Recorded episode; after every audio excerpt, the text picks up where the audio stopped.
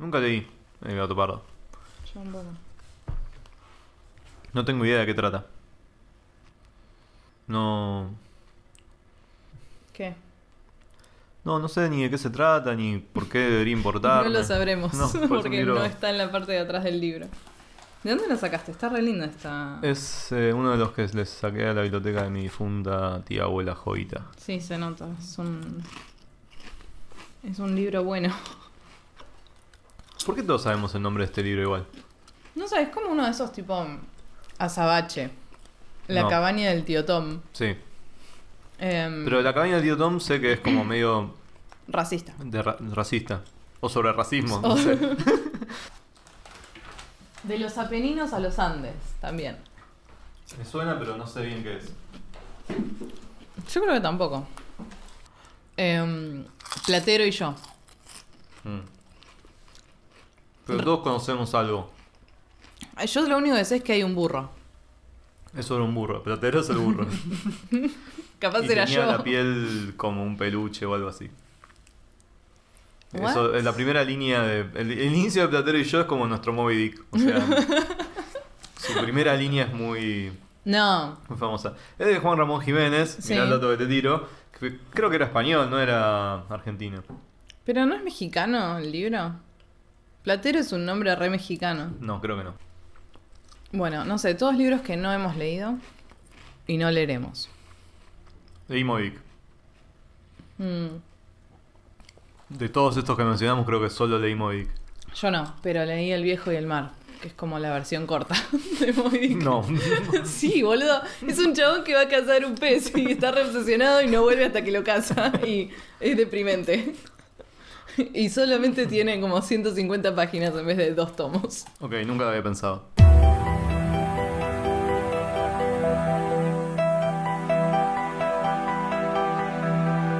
Tangente.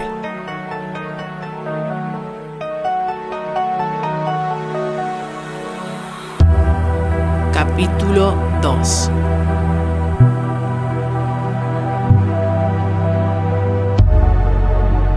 Miedos.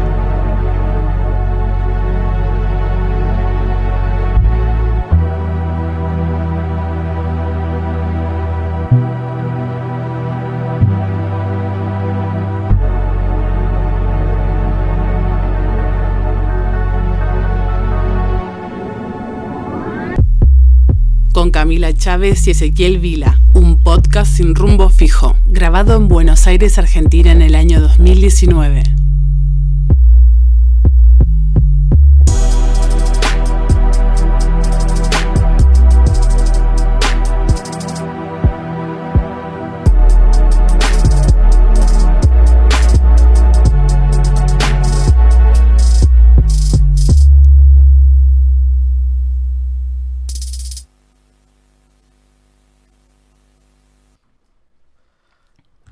Ojos bellos que tenés. Bueno, Camila, necesito que no, No. te distraigas. Gracias. necesito que no te distraigas más con el gato No, eh, y que empecemos con el segundo episodio de nuestro podcast. Eh, y medio que te lo tenés que subir al hombro vos esta vez porque eh, propusiste el tema y porque yo mm, no hice nada en la semana. O hice muy poco. Yo me prometí jamás ponerme nada al hombro, Ezequiel. Así que no va a poder ser, pero voy a intentar, aunque sea hasta la rodilla. Ok. Ok. Que está muy alineado con mi tema para hoy, maestra de los de las transiciones, Increíble cómo ese, ese setup para tu propio... para mi propia, mi propia continuación. Sí, también estaría buenísimo que hables más al micrófono. Ah, mal. Bueno, Que recuerdes que hay un micrófono, que hay una audiencia Ah, y que el gato te pueda atacar en cualquier momento. es que me dificulta el, el placing de las notas, el ataque de destino. La idea para hoy es hablar de los miedos. ¿No? En términos generales. Creo que el título que habíamos propuesto, el working title, era Cosas que dan miedo. Cosas que dan miedo. Cosas que dan miedo. Yo O sea, no tanto de miedo como de las cosas. Las- exacto, o sea, veremos a dónde llega, ¿no? Si a, a una discusión sobre el miedo o no, o si en general o no. Ok. Pero yo lo pensé con cosas que me daban miedo cuando era chica. Bien. Y había tres cosas que me daban miedo cuando era chica. Primero, el Ku Klux Klan. El Ku Klux Klan. Sí. Segundo, la dictadura. Bien. Y tercero, las arenas movedizas. Ninguno de los tres era ni de cerca algo a lo que deberías, o sea, de- a lo que tuviera sentido que tuvieras miedo, digamos. Bueno, pero eso no O es a lo que te, bueno, perdón, a lo que te enfrentases en algún escenario posible. Bueno, y lo peor es que también estaban como el Triángulo de las Bermudas. Me acuerdo de haber sido como una fuente de eh, incomodidad en mi infancia, pero después lo descarté precisamente por eso, porque era como que tenía que ir al Triángulo para que me suceda algo. ¿Y no tenías esa sensación con, no sé, Klux Klan, por ejemplo? Mm, Que, que yo sepa no tuvo miembros en la Argentina. O en Villa Angostura sí. puede ser. Nunca se sabe, no lo descartaría. Nunca sabes cuándo nazi puede ser algo en la Patagonia. O en cualquier lado, como estamos descubriendo con cada vez más rapidez. Eh, sí, no sé, pero me parece que era más como la idea de este un grupo tan organizado con ese y con ese poder de acción. O sea, también me acuerdo que me Pará, dio... pero ¿qué te daba miedo del Ku Klux Klan? te digo, mientras te veo más blanca que la pared. Sí, bueno, eh, no, o sea, eso, es la idea de un grupo que tenga ese nivel de poder, porque tenían muchos miembros en la policía y, y de altos puestos y cargos políticos, ¿no? También como una cuestión de el uso del poder para ejercer esa violencia. Esto lo puedo articular ahora, ¿no? Obviamente, que es lo que me imagino que me daba miedo porque era esa sensación.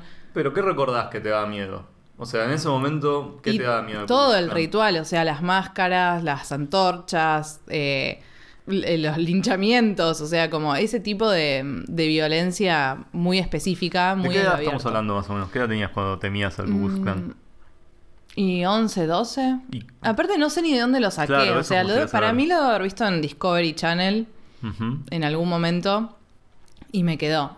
También alguna película puede ser, porque en esa misma época creo haber visto eh, Enemigo Público número uno. Sí. Bien, donde el Estado es el que está cazando al chabón. O sea, eso terror también. Como que no haya ninguna autoridad superior a la que se pueda apelar porque están en, en esa. Y el segundo miedo era la dictadura. Y también estamos hablando de la misma etapa. O sea, te enteraste de la dictadura. Sí, no sé cuándo me enteré de la dictadura. Em, supongo que cuando... Iba a decir cuando empecé a ir a la escuela pública, pero capaz antes, no sé la verdad. O sea, igual es como que los veo bastante parecidos, Mm. los miedos Sí. a- al Ku Klux Klan y a la dictadura Sí. como para una eh, menor de edad. O sea, o, o- o para alguien que descubre esas dos cosas. Sí, sí, sí, pero igual de lejanos en cierto punto. O sea, Claro. la dictadura en tiempo, o sea, teniendo yo 10 años, o sea, no era tanta distancia temporal, pero sí en mi mente, Sí. siendo tan pequeña. Em, pero es lo mismo, o sea, esto de mm, que no haya a quien apelar, porque están, están todos comprometidos en el horror. ¿Y las arenas movedizas? Bueno, eso es lo que traté de, mm, traté de precisar hoy para, para hablar de dónde viene el miedo a las arenas movedizas, o sea, y por qué. Creo que la respuesta obvia es eh, las pelis, la cultura Sí. popular. Y también hice un sondeo con amigues a ver si ellas también habían tenido este miedo y de dónde había surgido. Y salieron más o menos las mismas películas que yo tenía que yo Me tenía interesa presente. mucho, porque tengo una idea, una conciencia de arena movediza, pero no te puedo Bueno, decir no, para, primero decime vos película. y después te cuento yo eh, lo, que, lo que averigüé. eh, ¿qué, qué me parecen las arenas movedizas. sí, sí, sí. Eh, ¿Qué conciencia tenés? sea- ¿Qué forma toma? No, lo tengo, o sea, como muy de dibujo animado y siempre me pareció como medio estúpido, tipo, ¿por qué te caerías en... ¿Por qué una arena, tipo, te impediría salir? Pero sacando eso, Porque son movedizas. ok, sí, pero el concepto mismo de arena movediza me genera problemas, o sea, como que no creo que funcione así. Eh, porque también creo que otra cosa que opera es que en los videojuegos las arenas movedizas es como que solo tenés que apretar saltos muy rápido para poder salir. Mm. Que aparte de eso se supone que es lo peor que puedes hacer, ¿no? Porque te moves mucho y más te come la arena movediza. Eso es lo que dicen también eh, las películas, pero no sé. Ok. Eh, y sí, creo que lo que es desesperante, de- justamente, el, el miedo a la arena movediza es que una vez que estás adentro no tenés ningún plan de acción. O sea, como que si actuás, empeoras la situación. Y además el destino final de la arena movediza es como una muerte por asfixia horrible. O sea, supongo que Sí, por ahí quedar completamente cubierto, sumergido. Sí, uno tiene sensación. O sea, incluso creo que morirse de asfixia debe ser unas peores cosas. O debe estar como en el top tres de las peores muertes. Hmm. Pero en el agua se me ocurre que es un poco más ameno. Pero encima en la arena es como molesta siempre. Imagínate tener arena en los la pulmones. la nariz, o sea, re doloroso. Ni siquiera en la nariz, o sea, en los pulmones. Sí, debe sí, sí. sentirse pesado hasta el final. Sí, sí, sí. Así que supongo que debe ser una muerte especialmente horrible. Y viscosa, ¿no? Porque la arena movediza además no es solo arena, es No, no como es medio húmeda. Sí. Eh, así que creo que va por ahí.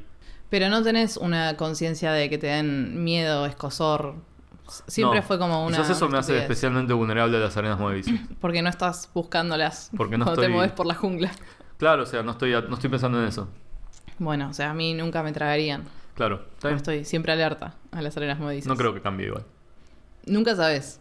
Mm. Cambio climático. No creo que yo cambie. Ah. O sea, en el sentido de que, que no creo que alguna vez me ponga a pensar en las arenas movedizas con ese nivel de... De presencia. Mm. Bien. Algunas de las pelis que. Pelis y, y, No sé, hitos de la cultura popular, supongo que diría. eh, o eventos más que hitos. Que me mencionaron. Bueno, Shumanji fue la primera. Y creo que esa fue para mí también la, la que me marcó. Shumanji también me da mucho miedo el cazador de gente. Ok, eso está como... Los dos están muy abajo en mi nivel de miedos de Jumanji. No. O sea, mi ¿cuál lista de miedos de tuyo? Jumanji es las Las- arañas. No, para mí no. O sea, sí eran horrendas, pero. las arañas y... Las plantas que tiraban dardos te dan miedo. Sí, probablemente. No, malísimo, Ezequiel. O sea, las arañas, bueno, está bien. O sea, lo entiendo, te banco. Pero no te pueden dar miedo, más miedo las plantas que el O cazador sea, de gente, boludo. No, y eh, justo la, la escena de las arañas incluye dos cosas muy zarpadas, que es las arañas en sí mismas y que el pibe se queda como medio entre el piso... Es, es el pibito, ¿no? El niño rata.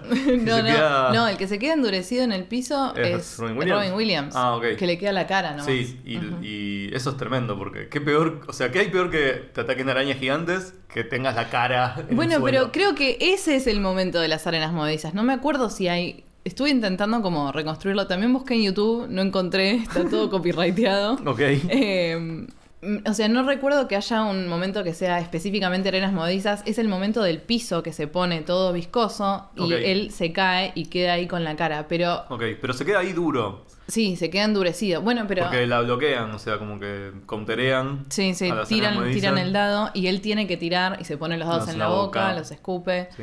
Rip Robbie Williams. F en los comentarios. Bien. Pero es como esa, esa experiencia, ¿no? De la viscosidad también que decías recién. Jumanji rankea muy alto. Después, Indiana Jones. Hubo varios que también lo dijeron. No me acuerdo en qué película sucede esto. O sea, uno piensa que debe haber una escena Bueno, de ese es mi punto. Jones, pero capaz que no hay, ¿eh? Incluso, capaz no sucede, no existe. Pero es solamente como la vibra que te da Indiana Jones de que debería estar ahí. Sí. Y otro amigo me dijo Stand By Me, que es la película de los pibitos en las vías de tren que encuentran el cuerpo, bla, bla, bla. ¿Cómo No es en español esa película? Eh, cuenta conmigo. Cuenta conmigo. Cuenta conmigo. Eh, que me parece que ahí tampoco hay arenas movedizas ni por putas, porque ¿qué va a ser arenas movedizas en los Estados Unidos? No sabemos. Pero la vibra también es del tipo de, de evento que le pasaría a esos niños que están explorando como el, el otro lado de la vida suburbana. Sí, no, no creo que haya arenas movedizas en esta No, movie. para mí tampoco, no tendría sentido. A lo sumo un pantano, un pozo de ser. barro. Algo nadie se hunde. Mm. Eh, yo pienso en esta sensación y pienso en un capítulo de Los Simpsons, perdón Cami, Maldición. eh, en que Homero cae en una suerte de... de- no son arenas movedizas, es un estanque de, de alquitrán ujú. y empieza a hundirse y dice, no, no hay problema, solamente voy a sacar eh, mi pierna con mi mano y mi mano con mi otra mano y mi mano con mi cara y termina como todo adentro. o sea, efectivamente se mete Se él, mete para, él adentro. para adentro. Este, y en el Monkey Island 3 hay una escena de arenas movedizas, estoy casi, estoy recontra seguro. No me acuerdo. No sé si lo jugué el 3 incluso. O es una serpiente solamente. Bueno, es, o sea, como que Sí. nadie sabe bien dónde Bueno, eso es están las par- arenas eso- movedizas y es parte, es parte de su forma de ser efectiva. Eso es parte de lo Hasta que las hace tan peligrosas. hasta los recuerdos se esconden. Ok. Por eso hay que estar siempre alerta. Eh, bien. Johnny Quest también Seguro que hay. me la sea, dijeron. Sí, muy de la época también parece. O sea, esto es lo Es que raro. de hecho te iba a decir, Es muy Hanna Barbera, Mm, las arenas movedizas. Es muy de ese es- estilo y diría de época de dibujito. ¿En qué año hizo sus dibujitos Hanna Barbera? La mayoría son de los 50, de los 60, de los 70. Johnny Quest creo que es de los 70. Bien, tiene mucho sentido esto que me estás diciendo, porque en mi investigación encontré data dura, y por data dura me refiero a un gráfico que hizo un chabón, Bien. eh, basándose en un archivo de fetichistas. Ok.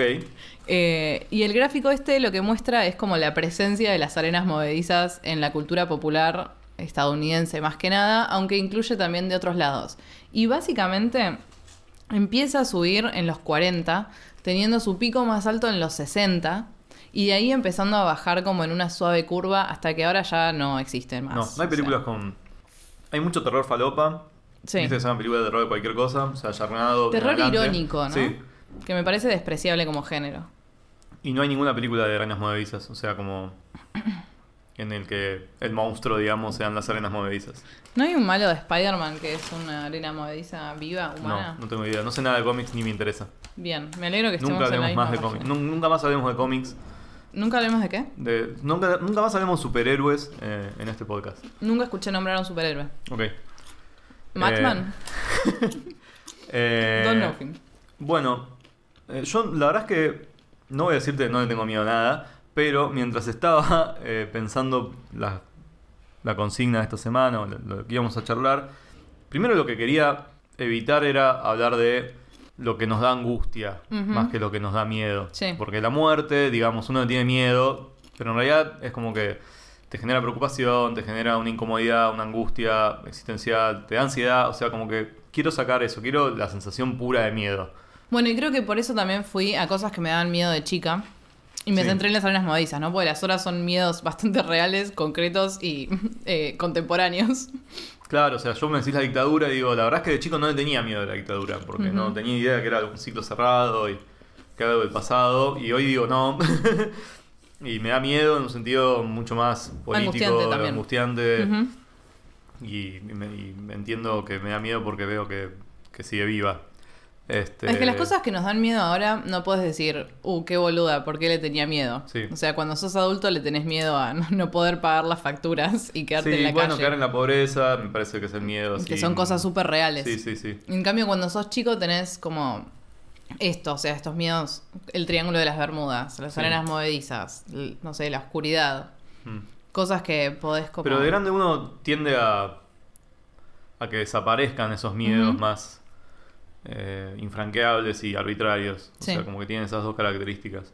Eh, sin embargo, como que, bueno, podría ir a, a cuando era chico. No, yo me acuerdo patente de que mi primo, Hugo, que tenía mi- la misma edad que yo, o sea, que tiene, sigue teniendo la misma edad que yo, pero digamos, era... eh, digamos, vivía una cuadra, tenía la misma edad, o sea, jugábamos todo el tiempo juntos. Sí. Tenía un pavor absoluto de las arañas y me parecía como in- imposible de entender porque, o sea, no vivía yo en, en, no sé, en Australia o en, en Salta, pero, digamos, si vivís en el conurbano ves arañas todo el Mm. tiempo y arañas grandes como los- las típicas de los plátanos, no sé, que son como Nunca vi, por una suerte. palma de la mano, un poquito más chica. Oh, no. Este. Te puede llegar a. No es que te las ves, las ves todo el tiempo, pero te puede llegar a pasar que te cruces con una araña grande. Y te da una sensación medio de, ok, esto quizás no debería estar acá, o, o yo veo la televisión y siento que estoy viviendo en una ciudad y no es así. Eh, pero tampoco me, me generaba terror. Eh, igual, sí, sí, puedo decir que siempre soñé mucho con eh, insectos gigantes y con arañas gigantes. Bueno, recién de Shumanji mencionaste las Exacto. arañas en primer lugar. Claro, pero una araña como las que vemos en nuestra vida cotidiana, si vivís en Buenos Aires, ponele, eh, me generan como... Mi primo vivía una araña chiquitita y se volvía loco. Hmm. Sí, y las arañas gigantes me parecen sí un tópico, como que está un poco cifrado desde... Es un retropo. O sea, el, el- el fantasy está lleno de arañas gigantes, desde el Hobbit Sí. hasta el Elfo Oscuro. Eh, ¿Entendés? Como que la idea de araña grande es preocupante. Y hace poco viendo videos sobre universo, sobre las criaturas y la evolución, eh, vi uno sobre el... No me acuerdo ya qué era geológica era esta en la que empezó El tipo... a- paleolítico. No, El onozoico. ya no me acuerdo. Pero este momento en el cual tipo empezó a haber un montón de oxígeno en la atmósfera y los insectos fue como, sí, esta es, Es la, nuestra. los mamíferos recién estaban, los mamíferos no, los, re- los primeros vertebrados estaban saliendo de, las aguas y los que dominaban absolutamente la atmósfera eran eh, los insectos Los que hacía tiempo ya que estaban afuera y que encima como que estaban overpower por la cantidad de oxígeno que había. Eh, y claro, ahí había arañas gigantes, ¿entendés? Entonces ¿Gigantes? ¿Cuán gigantes estamos o hablando? sea, estamos hablando de arañas que medían lo que un perro o un lagarto. ¿Entendés? ¿Qué? Como muy grandes. Y duras. eh, y, y nada, claro, yo creo que el miedo a las arañas es una supervivencia de ese momento. Es de- eh, está en nuestro cerebro reptil. Está en nuestros genes, claro, está en nuestro cerebro reptil totalmente. En nuestro cerebro reptil está el, che, está todo mal con estos bichos porque te pueden comer, Sí. efectivamente, y porque estás luchando por recursos contra ellos. Sí, tiene sentido. Y también tiene sentido esto que Son decís de los... Solían ser depredadores. Los fueron. Bueno, también te pueden matar ahora, o sea... No son depredadores, pero siguen... Pero, ¿cómo te Presentando puede matar un una araña hoy? Te pica, boludo. Te pica, te envenena, te moriste. Sí, pero esa muerte realmente, ¿le tenés miedo a esa muerte? No, yo no, no es algo que piense... O sea, yo le tengo miedo a una muerte salvaje de una araña. O sea, como que entendés que me agarre y me Te muerda, destroce el claro. cuello y tipo... Me agarren entre 70 arañas gigantes Te y- meta en un caparazón como a Frodo Claro. y la claro. ahí. Y te chupe los intestinos, los órganos. Mientras vos todavía estás vivo. Te liquidifique. Eso es el miedo a las, a las Sí. arañas. Eh, no, pero lo que te estaba diciendo esto de los insectos gigantes, tampoco es casualidad que sea una clásica representación de aliens, ¿no? Los in- Sí, mal. como insecto insectoides. Es que la- el otro más fuerte que tenemos en el reino animal creo que son los insectos. Los insectos. Sí, a full. Porque son parecidos en el sentido de que tienen una estructura, su cuerpo es delimitado, o sea, como que tienen una forma. mm, No, no son los mo- moluscos. eh, ¿Quién va a tener miedo a los moluscos? Si son blanditos. O sea, tienen. Pero son, tipo, no tienen esqueleto. Están acorazados, aparte. Claro. Y no, o sea, como que no. Bueno, es una bendición que sean chiquitos. Es una bendición que sean O sea, chiquitos. tienen ojos, pero son. que no los, vemos moluscos o Los los, insectos. insectos. Bueno, sí, tienen tienen. reojos. Sí, La araña tiene ocho. Sí, pero vos no ves los ojos de la araña y decís como los ojos de la araña. Eh, buen título para algo. Guardémoslo. Son no, una pero cosa con la que ve, pero no son tipo los ojos que le des a un caballo. Es que bueno, pero es que los ojos que sí tienen son re distintos. Vos en un ojo de un caballo, bueno, para mí los caballos igual son del mal, son caóticos malvados. no me gustan No, los porque caballos. son re legales los caballos. No, boludo, o sea, tienen como cuerpo de mamífero y ojo de reptil. No tienen ojos de reptil. Sé, están muertos ahí. Por, cuando lo mirás, no sé, no me gusta. Son muy fríos. Ojos de pez, Puede ser. más que de reptil. Pero son como súper legales, o sea, obedecen. Están domados. bueno, no importa. legal malvado entonces. Bueno, por otro, por otro- El malvado es no negociable, el resto bueno. Pero por suerte nosotros tampoco tenemos como supervisión, porque si no veríamos los insectos en detalle y Mm. no, no podés vivir. No, eso es tremendo. O sea, reconozco como que hay un miedo hacia el mundo, el otro. O sea, también el miedo tiene que ver con la otredad, ¿no? Sí. Me parece como que lo que me pasa con los insectos. Eh, en algún punto, porque en realidad como que veo una araña y no pasa nada. eh, tiene que ver con esa otredad. Pero, esto abre como. Hay que dar medio paso para entender un miedo re común que es el miedo a las cucarachas. Bueno, yo terror a las cucarachas. Vos tenés terror a las cucarachas. Antonella, mi amiga, tiene terror a las cucarachas, no, pero la sola sospecha de que haya una Sí. la vuelve, o sea, hace movimientos extrañísimos, Sí. como Sí. o sea, pensé que era una cucaracha y era una hoja. Me corre un sudor frío por la espalda. O sea, la- lo que es la, mucha gente le pasa con las arañas, por eso lo entiendo, Mm. me pasa a mí con las cucarachas. Hay un artículo de Susan Sontag que habla sobre las cucarachas y sobre las ratas y dice que, si no me equivoco, si no me, si no me acuerdo mal, que justamente lo que nos causa rechazo de, de estos animales es que son intermisiones del mundo eh, natural o de los bosques, si se quiere, o de los lugares agrestes en la ciudad. Y que ese es como una sensación siniestra de tipo animales que se adaptaron a la vida en ciudad y que por eso es como que los, los odiamos. Se adaptaron y que Solos, aparte además. no tienen ningún, ningún límite ni dependen de nosotros y no nos Ah. tienen miedo. O sea, es Claro. como. Eso es lo que nos genera en realidad rechazo, dice Susan Sontag. de- porque las ardillas, menciona ella como son roedores, son casi exactamente iguales a las ratas, sin embargo nos parecen adorables, pero es porque se quedan en su entorno y estamos como. Tenemos una barrera, ¿no? Estamos como diferenciados de ellos y los vemos. como a mí una vez cosa. una ardilla me robó un pancho, boludo. O sea, tipo literal. Yo estaba Sí. comiendo un pancho abajo de un árbol y vino y me lo manoteó. ¿De la mano? O sea. sí. O sea, yo lo estaba, lo tenía en la mano, como estaba así hablando, y vino, se subió a la mesa donde estaba y lo agarró y se lo llevó. O sea, se entrometen. ¿Pero te dio miedo? No, fue tipo ardilla de mierda y aparte es cute. ¿Pero por qué? Para mí, el hecho de que se paren en dos patas y tengan manitos... Las ratas también se mueven en dos Sí, patas. pero no, no es como en la representación de la idea de las, de las ratas siempre están en cuatro patas. O sea, ah, en Ratatouille la usa de... Bueno, pero ahí la rata también es cute. Igual a mí las ratas no me generan ni super asco ni super miedo. O O sea, a mí, te voy a decir, no me genera mucho asco, pero si veo una rata en la calle es como que miro para el costado. Y, op, mm, la miro medio como freno, ¿entendés? No me voy a cruzar en el camino de la rata. le respetas su zona de influencia. Seguí con lo tuyo. Ah, Eh, comiendo basura. claro, también creo que igual lo que debe decirlo en algún momento Susan Sontag, pero me parece que tiene más que ver con que las cucarachas y las ratas, las dos están muy asociadas con eh, la basura La y las enfermedades. Sí, sí. Entonces- Bueno, que las, las ardillas también, o sea, te pueden transmitir rabia y cualquiera de esas cosas. Pero sí, para mí es como... Las ardillas son Chip y Dale. Sí, son tiernas. La Son cultura nos ha enseñado que son tiernas y que Sí. hablan con voz chistosa. Esto que decías de la otredad también me parece que aplica a la cuestión de las arenas movedizas.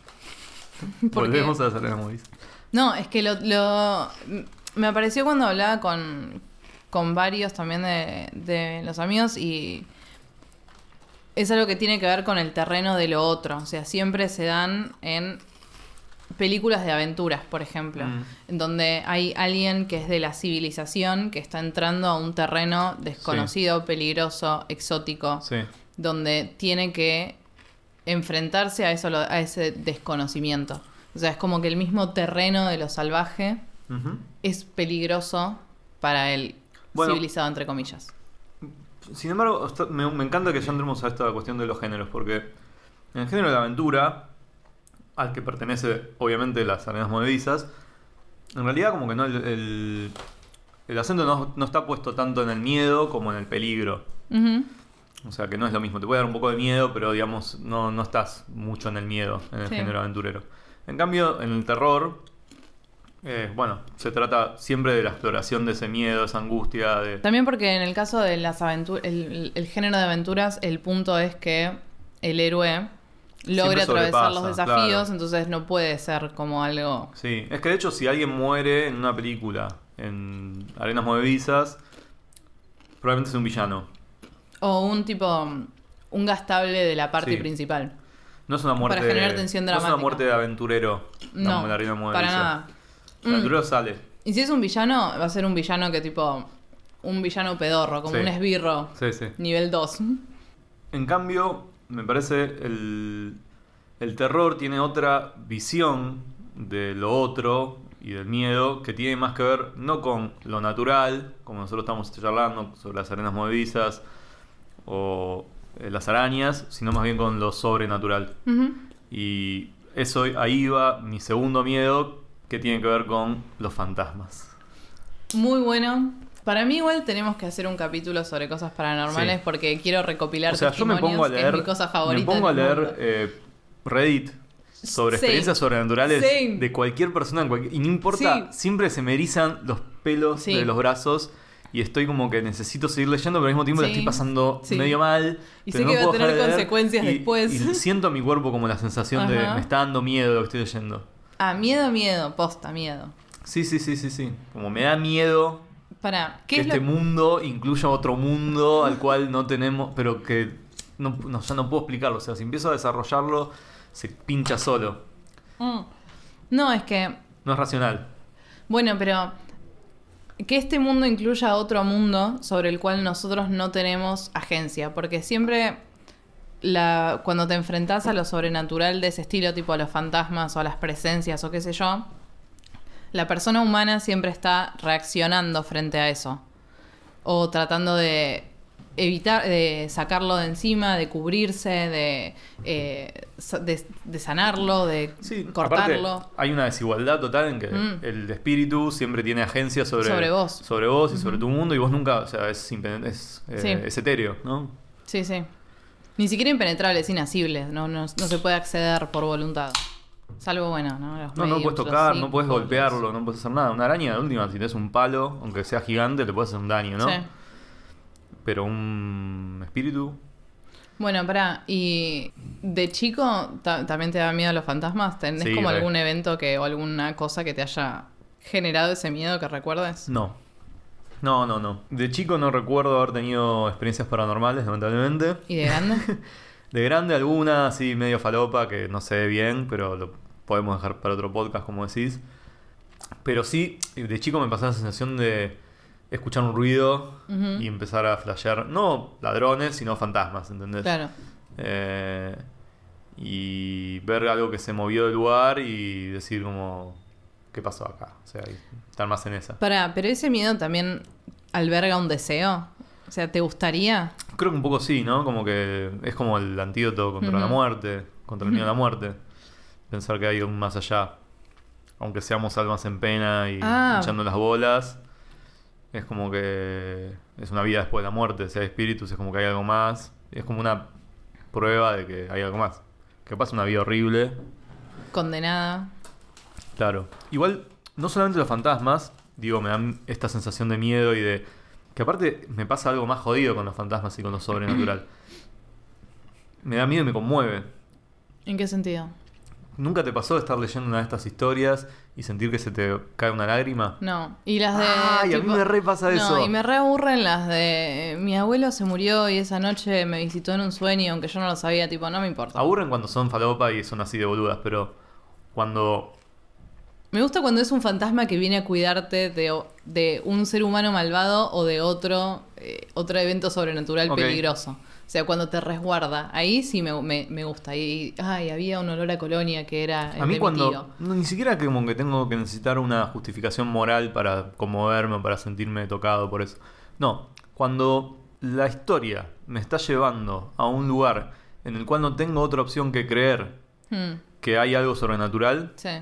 Porque si me contás que aparece un fantasma es como que siempre tengo la opción de no creerlo. Esto es como... ay, es tan de profesor de literatura.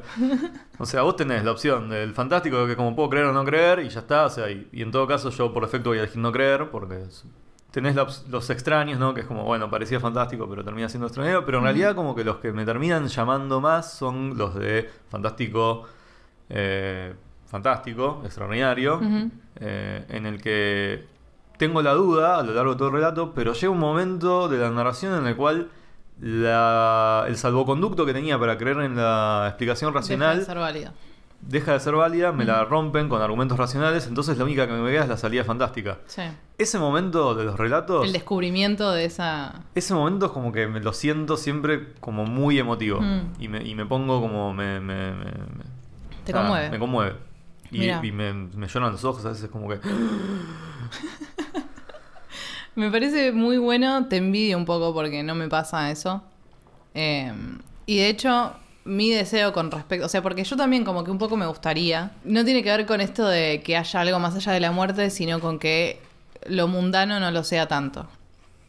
Que haya algo más que esto que vemos todos los días y que vivimos todos los días. Eso te da como un entusiasmo que hace que no te dé miedo. O sea, sí, me puede dar miedo, pero también es como una satisfacción Mm. de que no sea mandar mails hasta morirse y nada más. O sea, que haya otras cosas. Aunque no podamos acceder a ellas hasta que ellas lleguen a nosotros.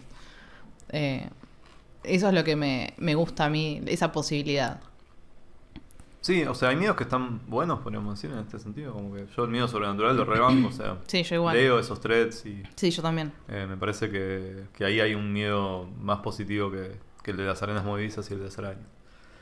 Sí, y también me parece como piola esto de, o por, por qué me gusta, ¿no? También esos threads de cosas paranormales, experiencias paranormales, qué sé yo.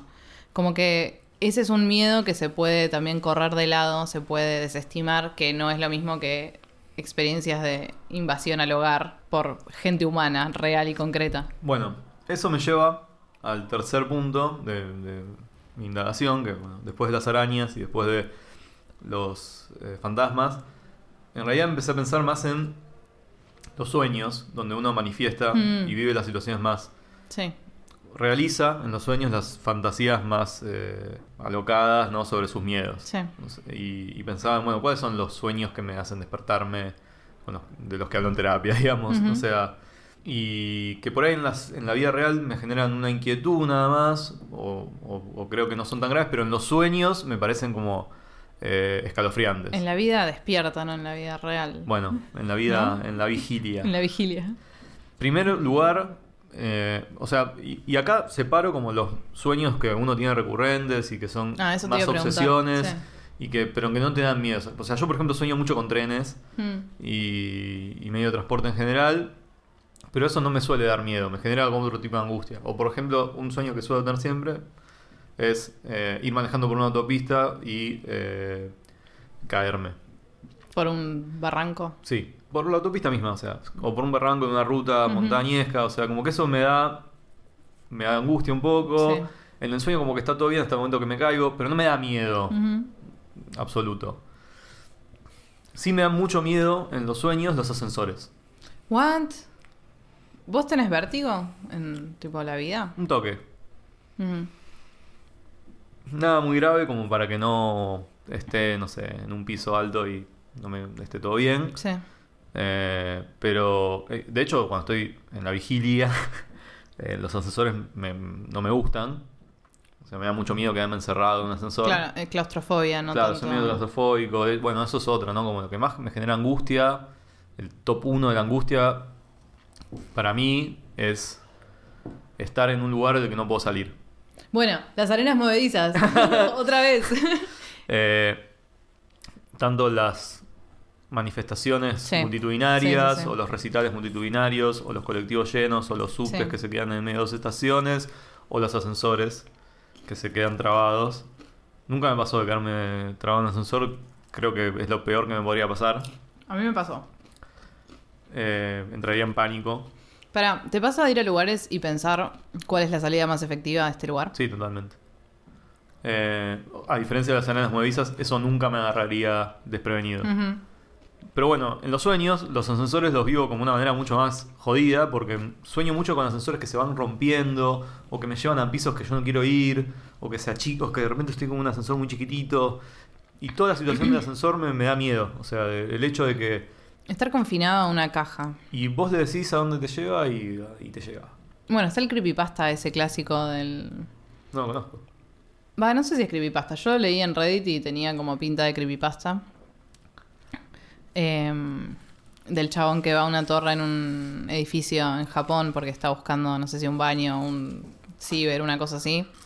Y se termina encontrando con cosas en pisos que no existen y hay como presencias y qué sé yo, y queda encerrado en el edificio y después logra salir y quiere volver a ver qué onda y no lo encuentra. Es como muy ese mismo sueño traducido a, No, una historia. a, a creepypasta. Es como, Sí. me parece que es algo que tiene s- sentido. Todos los pasos que describiste de lo que te dan miedo son miedos muy reales y concretos. Sí. Y me parece que el ascensor como figura los aúna a todos. Bueno, y como segundo nivel de esto, eh, los aviones. Mm, Eh, yo viajé solo una vez en avión, ya era grande, o sea, debería tener 22, 23 años, y tuve muchas turbulencias. Hasta antes de eso, no es que tenía, o sea, no tenía miedo especialmente, pero tampoco me parecía como increíble la idea de volar.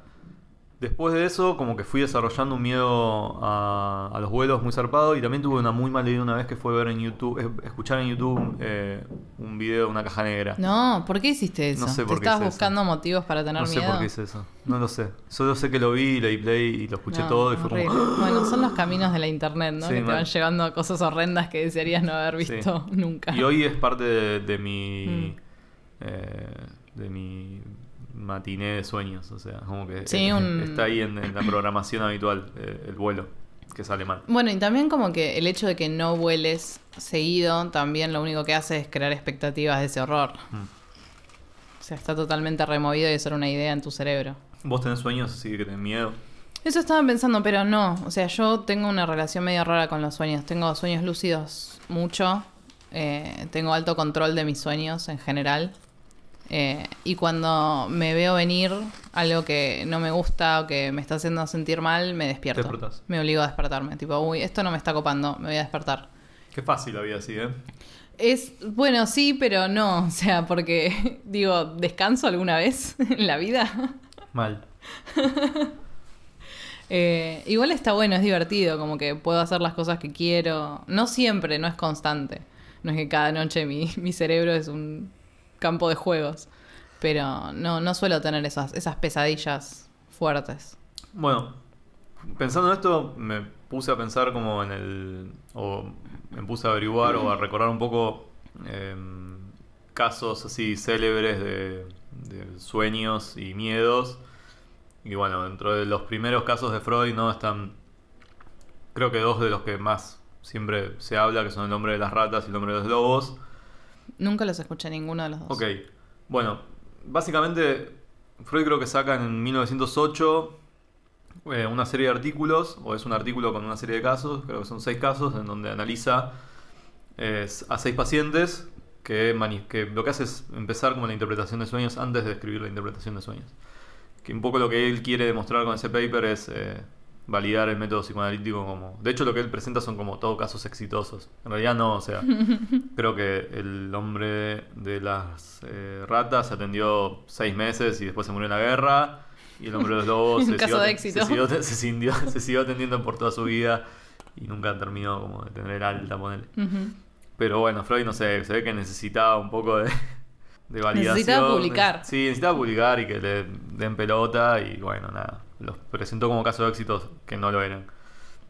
Junto a otros casos de neurosis. Estos dos justamente como que tienen su nombre por los sueños y los miedos que tenían. En el caso del hombre de los lobos era un tipo que soñaba o, o relataba un sueño en el que eh, él estaba como internado y en la ventana de la habitación veía como unos árboles y era invierno y nevaba y debajo de los árboles había como seis lobos eh, de pelaje blanco que lo miraban y que estaban como a punto de comérselo. Eh, Buena imagen. re bueno, o sea, ¿quién pudiera soñar así Mal. de tipo oh, alto símbolo, chaval, como re cinematográfico? Muy poético. Claro. Y después estaba el hombre de las ratas, que era un tipo que estaba, que ese creo que no, no soñaba, sino que tenía como la obsesión o estaba como fijado con la idea de que le, le habían contado una tortura china que era la de eh, la de Ant-Man y Thanos, o sea, que era la de meter... o sea, Ant-Man se mete por el ano de Thanos y se expande cuando está Claro, adentro. exacto. Era una tortura china que consistía en eh, meter eh, una como que te apoyaban un tubo con una rata en Oh, el ano no. y esperaban a que la rata Te coma. te coma desde el ano hacia arriba. Y parece que al chabón este le contaron eso y el chabón estaba como fijado con la idea de que eso le iba a suceder a su padre y a su prometida. Yikes. Eh, bueno, los dos casos creo que van al tema de la represión sexual. El caso del hombre de los lobos era, Freud dice, este tipo vio a sus padres eh, coger en posición ¿Quién de perrito Ah, ok, no. y quedó eh, fijado con esa idea de eh, lo salvaje y lo animal eh, y lo humano, y vio como una escena primitiva, así, y bueno, él hace como un análisis también de la relación que tenía con los padres, ¿no? Yo lo estoy tirando así nomás. Eh, aparte, igual 1908, Freud, el más frutero de todos los Freud. Drogadísimo. Claro. Y, incluso después de que dice, como quizás no vio a los padres garchar, pero vio a dos perros y hizo el desplazamiento. Bueno, no sé. Ajá. Como que su miedo por los lobos en realidad era un miedo por ser hijo de sus padres. Ok. Como haber esa sensación de ser producto de una cena en la cual no estuvimos, diría Pascal Quiñar. Eh, Que ese sí lo leíste. Sí. Mucho. Eh, nada, esa sensación de tipo ser hijo de tus padres, básicamente. Y que tus padres garcharon para tenerte. Horrible, los hice pensar a todos en eso.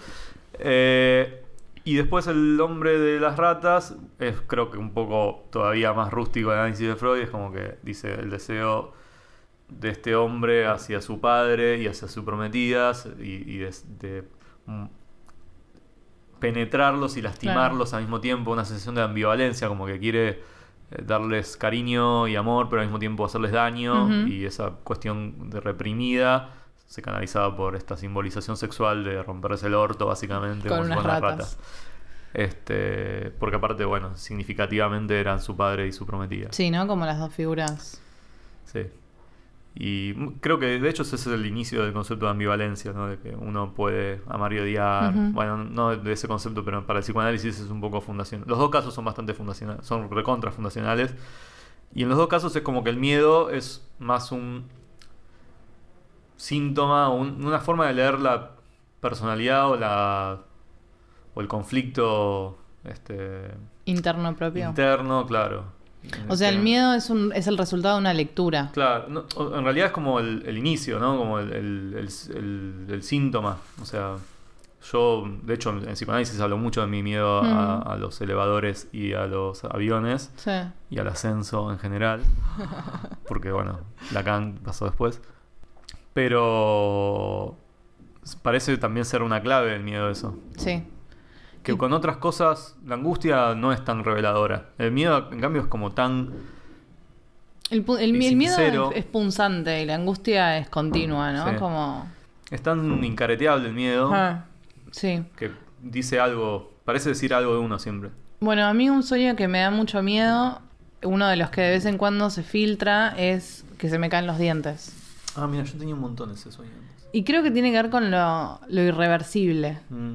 Porque siempre me levanto y es tipo, uy, está flojo el diente porque, nada, cagaste. Me arruiné de por vida. te- o sea, te pones un diente falso, ya fue, no es que es... sí, lo pero la sensación que tenés cuando te levantás es esa. de que perdiste algo y que está más allá de cualquier arreglo posible. Eh, que aparte creo que es como también uno de esos clásicos miedos, ¿no? Sí, sí, de, de sueño. sueños. Que se te caen los dientes, que los perdés, qué sé yo. Eh, no sé cuál es la significación de eso. Internet dice que es inseguridad Sí, ante el dinero, pero... Internet siempre te dice que es por cosas de plata. No, me parece igual más de inseguridad, lo he leído, no de plata, pero igual me parece más más interesante o más legítima la lectura que vos haces de esto irreversible, ¿no? Como de, se rompió para siempre. Está bien, te puedes poner otro, pero la sensación que tenés cuando te levantás es esa, como rompiste algo que... No, y aparte es lo mismo que. O sea, en términos de perder algo propio, es lo mismo que si se te cayera un dedo o un brazo, digo. Es un cacho de tu cuerpo que se va, Sí. que se pierde. ¿Qué onda el horror eh, tipo carpenteriano? El body horror. El body horror, el horror del cuerpo. Para mí, el cuerpo es una cosa asquerosa. Eh. O sea, en, en todos sus niveles. Bueno, esto iba, porque yo quise separar la angustia, pero en realidad, te- si te tengo que decir cuál es mi miedo más grande hoy, es eh, que nunca se me termine el dolor de espalda. O sea, Bueno, yo hace sí. un año que estoy con problemas de espalda y nada, hace mucho tiempo que estoy yendo a muchos médicos, y hace un montón de cosas y qué sé yo, y al principio parecía algo que se iba a arreglar rápido y de repente estoy en esta situación hace mucho tiempo. Y el principal miedo, digamos, con el que convivo todos los días eh, es... Tener que convivir con esto todos los días. Exactamente, o sea, la idea de que esto no sea reversible, que tiene que ver un poco con este body horror, ¿no? Como la idea de que el cuerpo... Es la traición del cuerpo. Estás encerrado en tu cuerpo. O sea, sí, yo me- la mayor parte del tiempo me siento como que yo soy una cosa que está guardada en un estuche de carne, básicamente. sí, sí, o sea, como que para mí es muy patente esa separación entre mi cuerpo y mi yo. Eh, no sé, calculo que si sos deportista, por ejemplo, una persona que tiene otra, otro tipo de relación con su, Con su cuerpo, eso sí. es está, está más cercano, te sentís más fundido. Pero no te lo puedo decir porque no es mi caso. Mío tampoco Eh, y nunca lo sabré. Y me parece que el, el body horror tiene que ver con eh, que este estuche se vaya, se, se vaya de control. O sea, cosas que frente a las que mi ser interno, intangible, no puede eh, reaccionar, ni comprender, ni, ni adueñarse de eso. O sea, Mm. la, la deformación total. Sí. Y también el, el acceso, ¿no? Porque si vos estás todo deformado, te sale un brazo del pecho, Mm. o sea, tu ser que está guardado dentro de eso, ¿cómo se va a comunicar con los demás? Porque frente a los demás vas a tener esa reacción de el horror. Es de que lo me parece que un poco lo que tiene el body horror, el body horror, El body horror. eh, Body Horror Picture Show. es eso de percibir lo que perciben los demás. Ah, Eh, es como, bueno, ya está, soy un paria, tipo, nunca más voy a poder tener la sexualidad. O... Sí, la- seguro, o sea, Sí, no, la- es que en la, la vida real, re podrías. En la vida re real, o sea, si posta tuvieras un cuerpo deforme con cinco brazos y protuberancia por todos lados, seguro que alguien querría coger con vos. Sí, de una. O sea, hay, hay una página de internet para vos. Claro, o sea, va a haber gente buscando gente como vos. Sí. Eh, pero uno le gusta un poco la normalidad y la norma, ¿no? Y querer seguir estando como en este universo de los ciudadanos que tienen dos brazos y dos piernas. Sí, o sea, tendemos a eso. Tendemos a eso, o sea, como a que guardarnos por, dentro por más de- que reivindiquemos a los monstruos en algún sentido, para uno, uno quiere ser normal. Bueno, eso es todo como una cosa de, de internet, tipo los monster fuckers, o sea, que les gusta Modman y Ah. no sé qué otros monstruos hay, pero Claro. sí.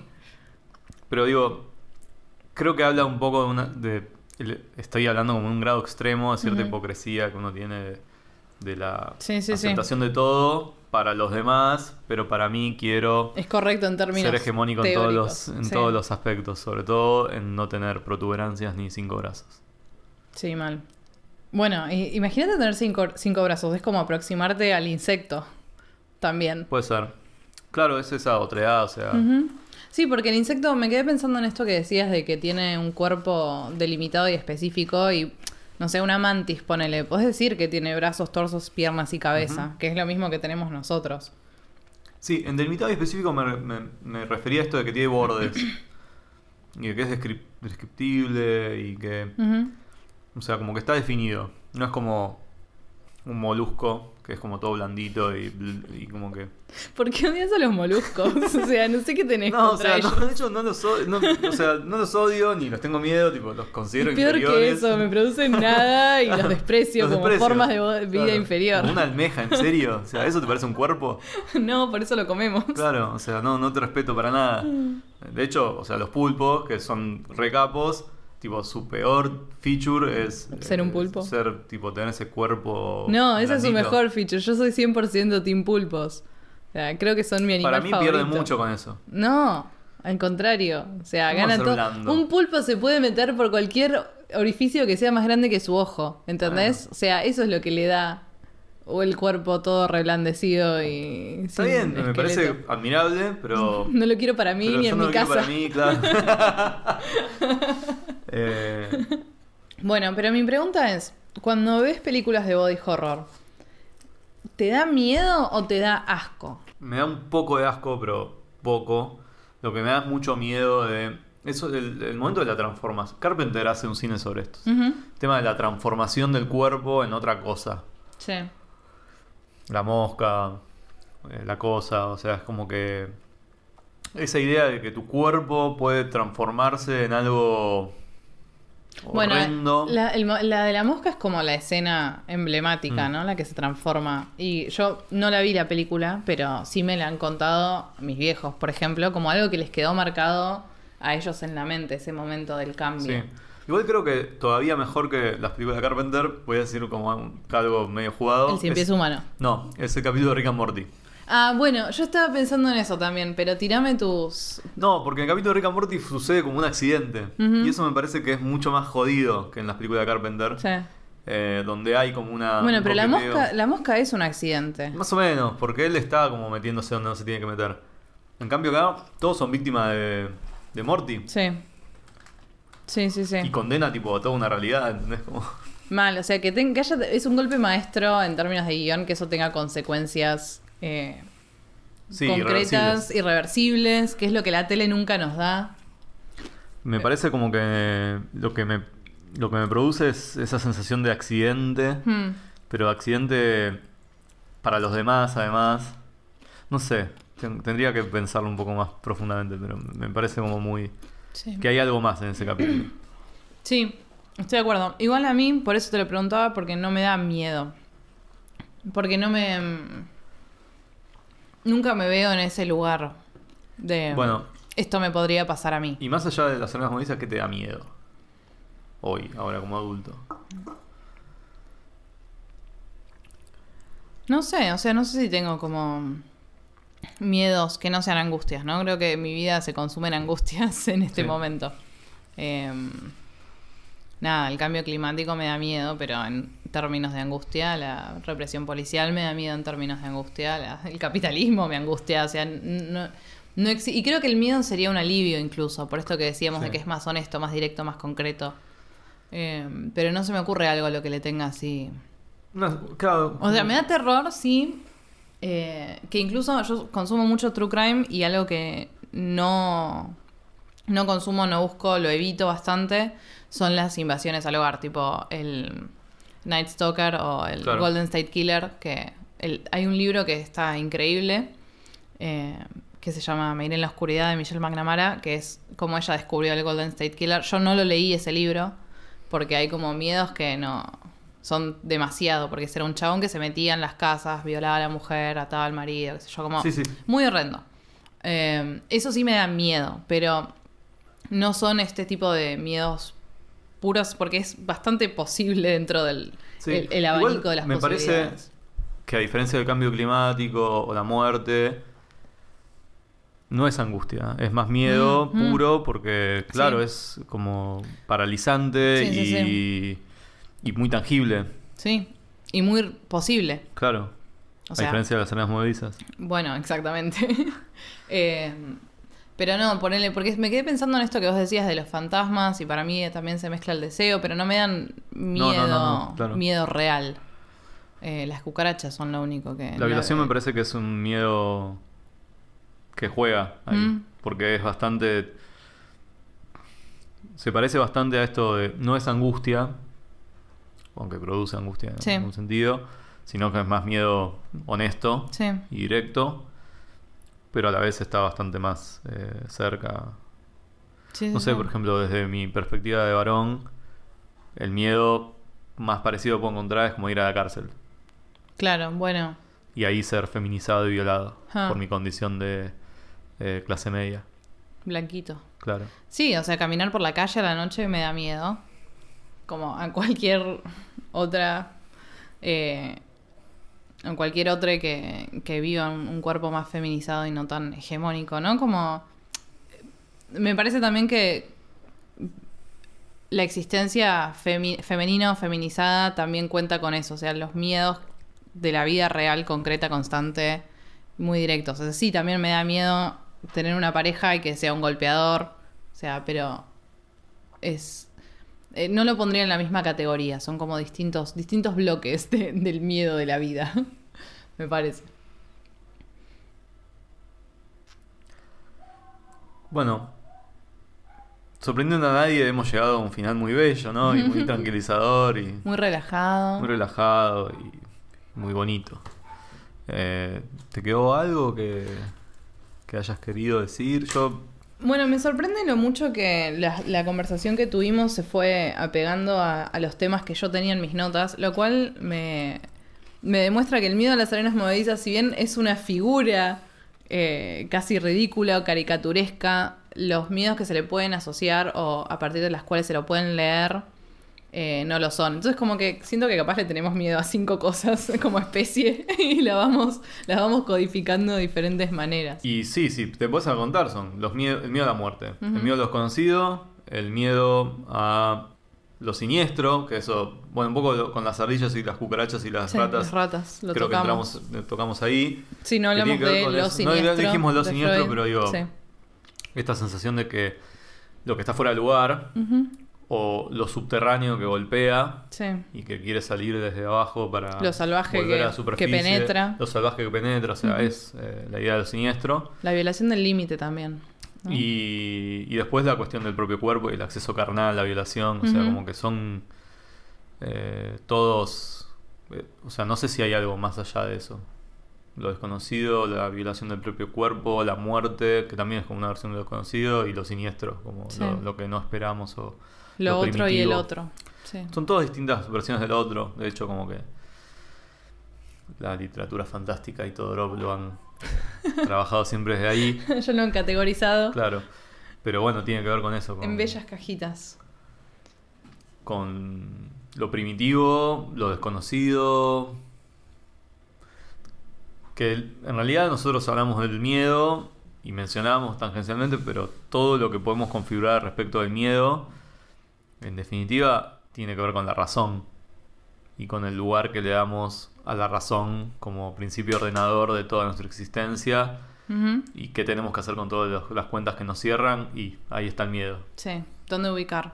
¿Cómo, ¿Cómo delimitar? También esto de repartirlo en me da miedo esto, esto y aquello, de recortarlo en espacios manejables, denominables, Mm. y para, para poder verlo también un poco, ¿no? Como le tengo miedo a esto en concreto. No sé, lo que yo saqué también es que estuvo re bueno preguntarle a mis amigas acerca de sus miedos y, y las cosas. O sea, yo pregunté específicamente sobre las arenas movedizas, pero hubo respuestas muy piolas. Me pareció muy interesante, así que le recomiendo a todo el mundo que lo haga, eh, que pregunte, porque está piola saber qué es lo que le da miedo a los demás y cómo lo, cómo lo Usarlo piensan. en tu favor. Usarlo en su contra.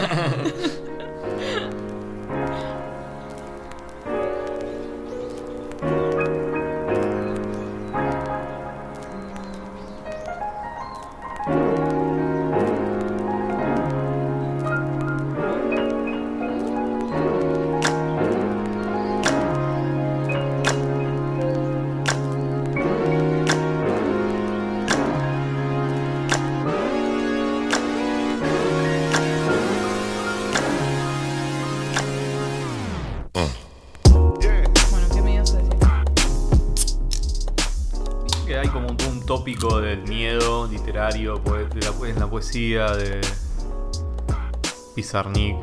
Como, ¿Sabes tú del miedo? El con sombrero negro. ¿Quién dice que no sabe del miedo de la muerte del amor? No la conocía. ¿No? No. Dice que no sabe del miedo de la muerte del amor, no sé. No, a puedo- decila. Dice que no sabe del miedo de No, la no, muerte no, del decila amor. bien. Dice que no sabe del miedo de la muerte del amor. Dice que no sabe. No, ya me lo. Imposible, boludo. Lo voy a- Estás dejándoselo al destino, a ver si lo encontrás o no. Sí, ya estoy ojeando. a Pasando ver por qué las pasa. hojas, recorriendo el Creo libro. que- o sea, como que quiero que mi yo adolescente. Sí, lo encontré. boludo. Obviamente lo encontré. Dice que no sabe del miedo de la muerte del amor. Dice que tiene miedo de la muerte del amor. Dice que el amor es muerte. Dice que la muerte es miedo, es amor. Dice que no sabe.